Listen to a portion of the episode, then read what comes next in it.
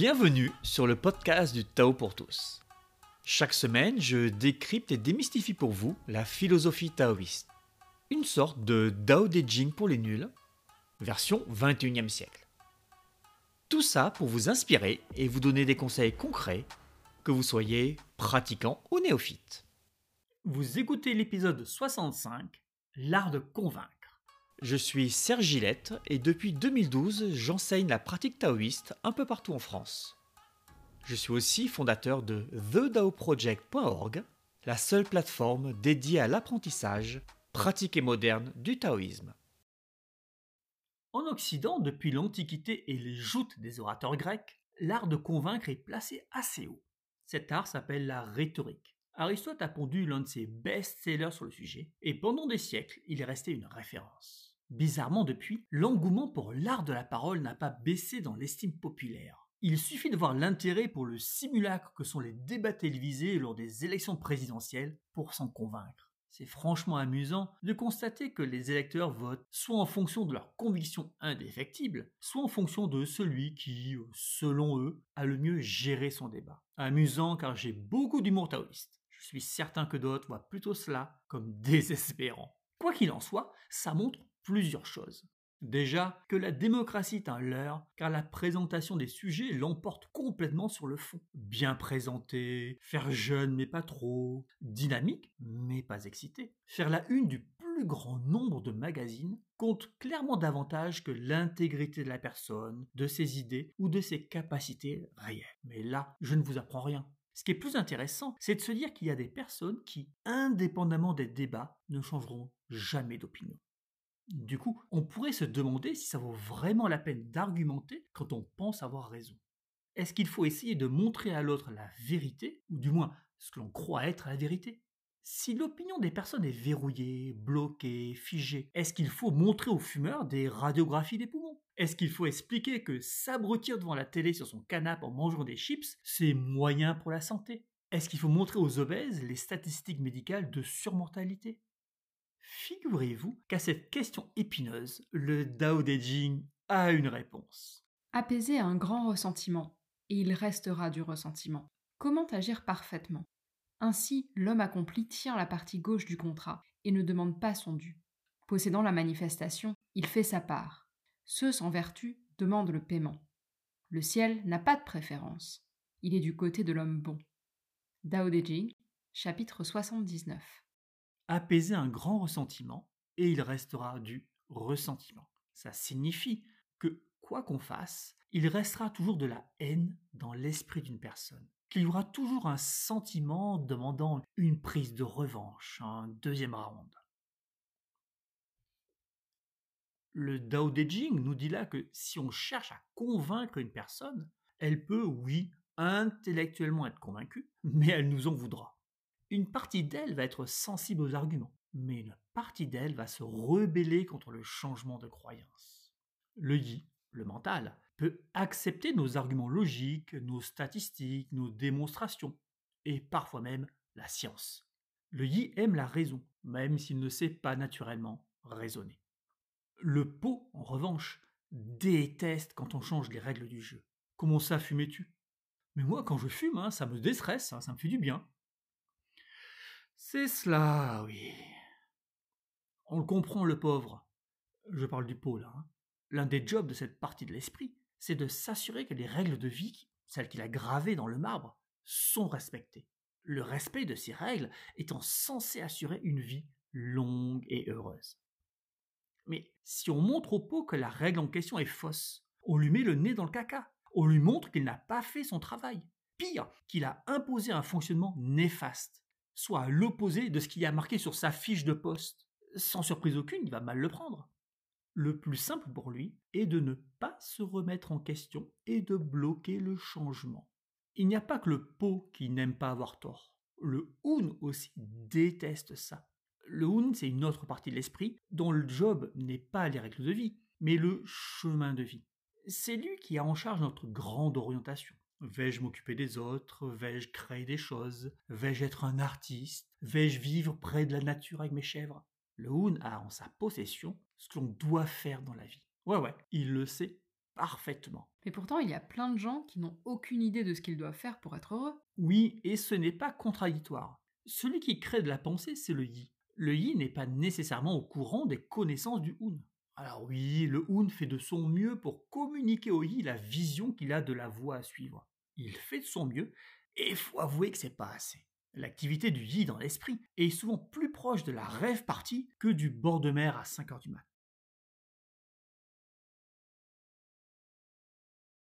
Alors le murmure que le Houn émet est complètement noyé. Et il a beau répéter son discours, tout comme on peut répéter la même phrase à Mamie Paulette lorsqu'elle a oublié de mettre ses prothèses auditives.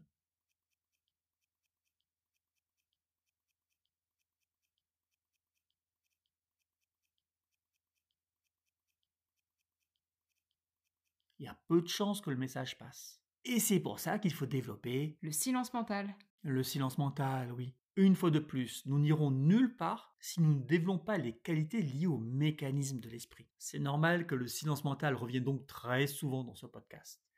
On disait que le Hun déteste avoir tort. Car oui, le Hun détient une vérité, ce que l'on doit faire. Il est cette partie de nous en contact avec ce qui est plus grand, ce qui est noble, ce qui nous dépasse. Et comme tout noble, il va être vexé quand il se trompe. Donc tu vois, quand on cherche à convaincre quelqu'un, même si on a raison, on va se heurter à trois obstacles. Le yi de la personne en premier, car si elle ne veut pas comprendre, si sa capacité à raisonner est plus proche de celle de la moule que de Descartes, si elle est de mauvaise foi, eh bien, il n'y a aucune chance que le raisonnement ne passe. En deuxième, il y a le pot de la personne. S'il sent que la nouvelle vérité va remettre en question ses préjugés sur le monde et son organisation, eh ben, il va freiner des quatre fers. Et enfin, le un de la personne. Si le un se rend compte que le yi avait tort, il le prend pour lui. Cela remet en question le fait qu'il croit détenir la vérité, la grande, celle sur nous. Ça remet en question tout. Et ça, le un ne peut pas l'accepter. Il va donc se mettre en colère. C'est ce qu'on peut voir sur pas mal de vidéos, comme celles où des woke ou des platistes sont confrontés à des arguments imparables et où ils pètent littéralement les plombs et commencent à insulter leurs interlocuteurs. Oula, mais on joue à 1 contre 3 alors C'est pas possible de gagner Alors oui et non, réponse de jésuite, que je ne suis pas. Si on parle d'une personne ordinaire, non, c'est impossible de la convaincre, du moins sans conséquence. Là, faut lâcher. On dit ce qu'on a à dire, et puis charge à notre interlocuteur de réfléchir. On plante une graine, soit elle est arrosée par la personne elle va pousser, soit elle ne germera pas. Ce n'est pas de notre ressort. Germer, ça peut prendre 10 secondes, 10 minutes, 10 jours, 10 ans, ou jamais. C'est ce que dit Lao Tzu. Ainsi, l'homme accompli tient à la partie gauche du contrat et ne demande pas son dû. Possédant la manifestation, il fait sa part. Sa part. Tu as accompli ta part du marché social. Tu avais une vérité, tu l'as transmise. Alors oui, on se place toujours dans le cas où ce que tu dis fait sens, hein, bien sûr. Tu cherches à convaincre l'autre car tu as trouvé quelque chose de plutôt vrai qu'il ignore. Tu as transmis l'information et il ne faut surtout rien attendre de plus. Tout ça peut s'observer facilement avec les enfants. On peut leur donner des arguments logiques, étayés sur l'importance dans notre société actuelle de faire les bonnes études. Et pourtant, ils préfèrent se la couler douce. On ne peut pas leur reprocher. Leur peau leur dit clairement que pour l'instant, tout va bien. Ils ont un toit sur leur tête, ils mangent à leur faim, ils ne travaillent ni à la mine ni dans une usine, et ils ont quatre barres sur leur téléphone. Rien n'indique à leur peau qu'il y ait le moindre danger à continuer ainsi. Il est donc impossible de les faire changer d'avis en disant au yi que peut-être dans dix ans tu ne seras pas pris dans le cursus d'études supérieures que tu aimerais faire. Le pot de l'enfant est serein. Lui, il voit qu'il survit très bien sans études. Pourquoi changer?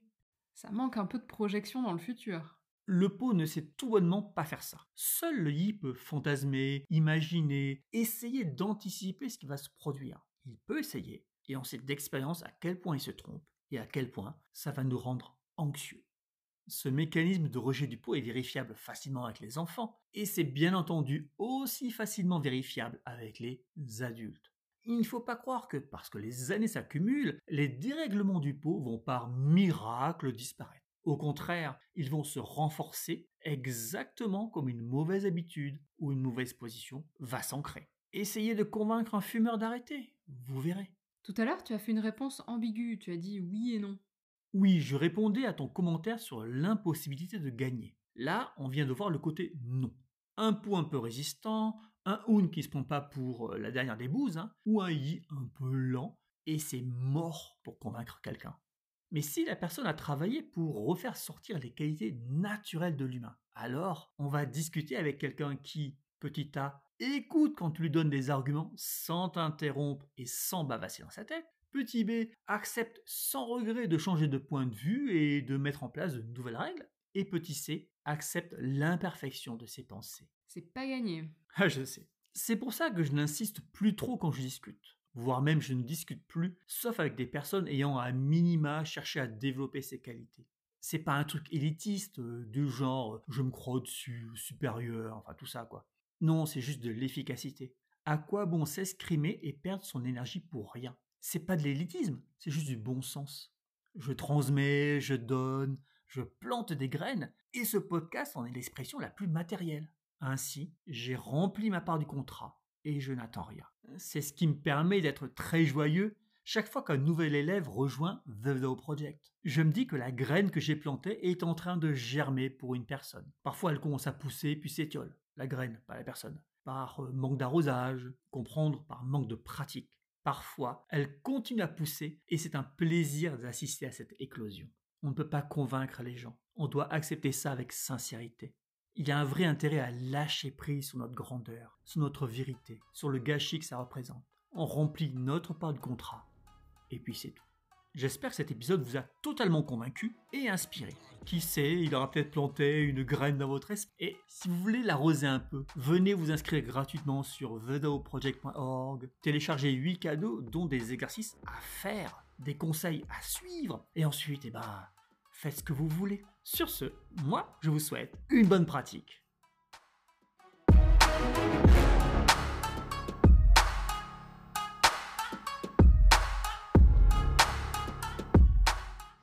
Tu peux avoir confiance en moi. Et confiance, crois en moi que je sur toi. Attention,